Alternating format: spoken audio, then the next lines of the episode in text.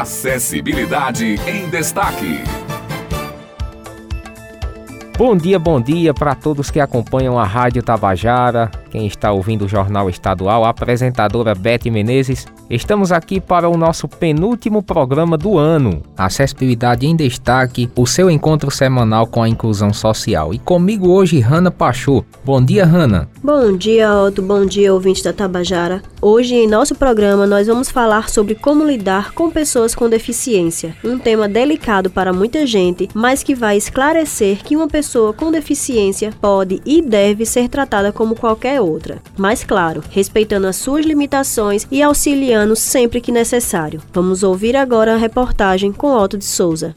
Muitas pessoas sem deficiências ficam sem saber como agir quando encontram uma pessoa com deficiência. E isso é natural, pois existe o receio de fazer ou dizer algo errado, de como se comunicar e se portar diante do diferente. Mas ter uma deficiência não faz da pessoa melhor ou pior do que uma pessoa sem deficiência. Provavelmente ela terá alguma limitação, ou dificuldade para realizar algumas atividades. Por outro lado, poderá ter uma habilidade para fazer outras coisas. Márcia Moreira é cega, pedagoga, mestre em educação, especialista em psicopedagogia e psicomotricidade. Ela destaca maneiras de como lidar com pessoas com deficiência que as pessoas sem deficiência não sintam-se agredidas quando uma pessoa com deficiência disser que não precisa de ajuda. Quando ela diz que não está precisando de ajuda, é porque provavelmente ela tem alguma autonomia ou alguma potencialidade que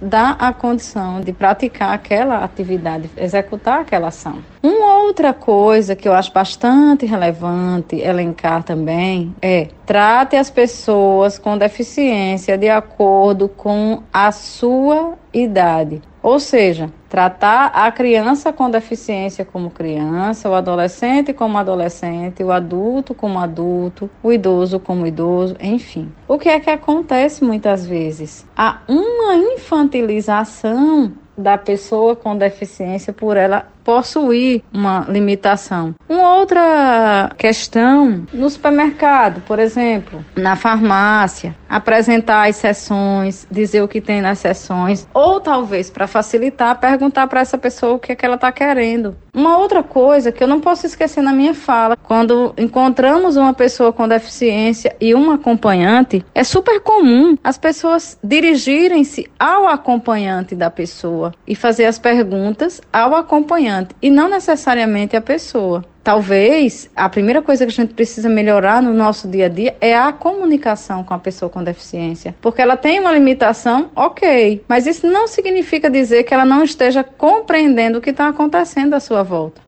Se você se relacionar com uma pessoa com deficiência, não faça de conta que a deficiência não existe. Não subestime as possibilidades, nem superestime as dificuldades. As pessoas com deficiência têm direito às decisões e de assumir a responsabilidade por suas escolhas. Marconi Antônio trabalha no jornal A União. Ele é pessoa sem deficiência e conta suas experiências com pessoas com deficiência. Eu sempre pautei por essa questão de ajudar. Observava e ao mesmo tempo procurava ajudar, conduzindo ao seu ambiente que, que ele estava procurando no momento. E é tanto que depois de eu ter feito algumas coisas dessa natureza, aqui mesmo em João Pessoa tem um, um fato importantíssimo de um motorista que parou o seu transporte, desceu e na hora que para passar na faixa, aliás, ele desceu do ônibus e o conduziu até o outro lado da rua. Eu vindo do jornal União. Peguei, tomei um ônibus até para Manaíra. Quando eu cheguei ali, mais ou menos na né, Epitácio Pessoa, no Metrópolis, ali chamado Metrópolis, tem um menino aqui que ainda hoje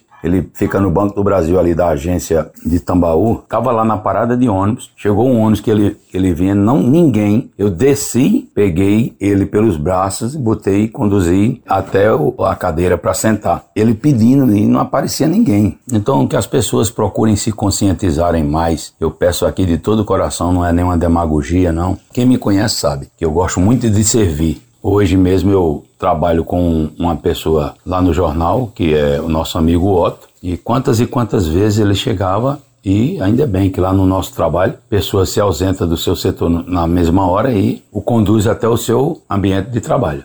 Muito bem, esta foi a nossa reportagem de hoje. Ficamos por aqui desejando para você um feliz Natal e na próxima semana voltamos para o nosso último programa de 2022. E você que perdeu algum programa, nos acompanhe no Spotify, no podcast Colunas Rádio Tabajara. Um feliz Natal e até a próxima semana. Acessibilidade em destaque.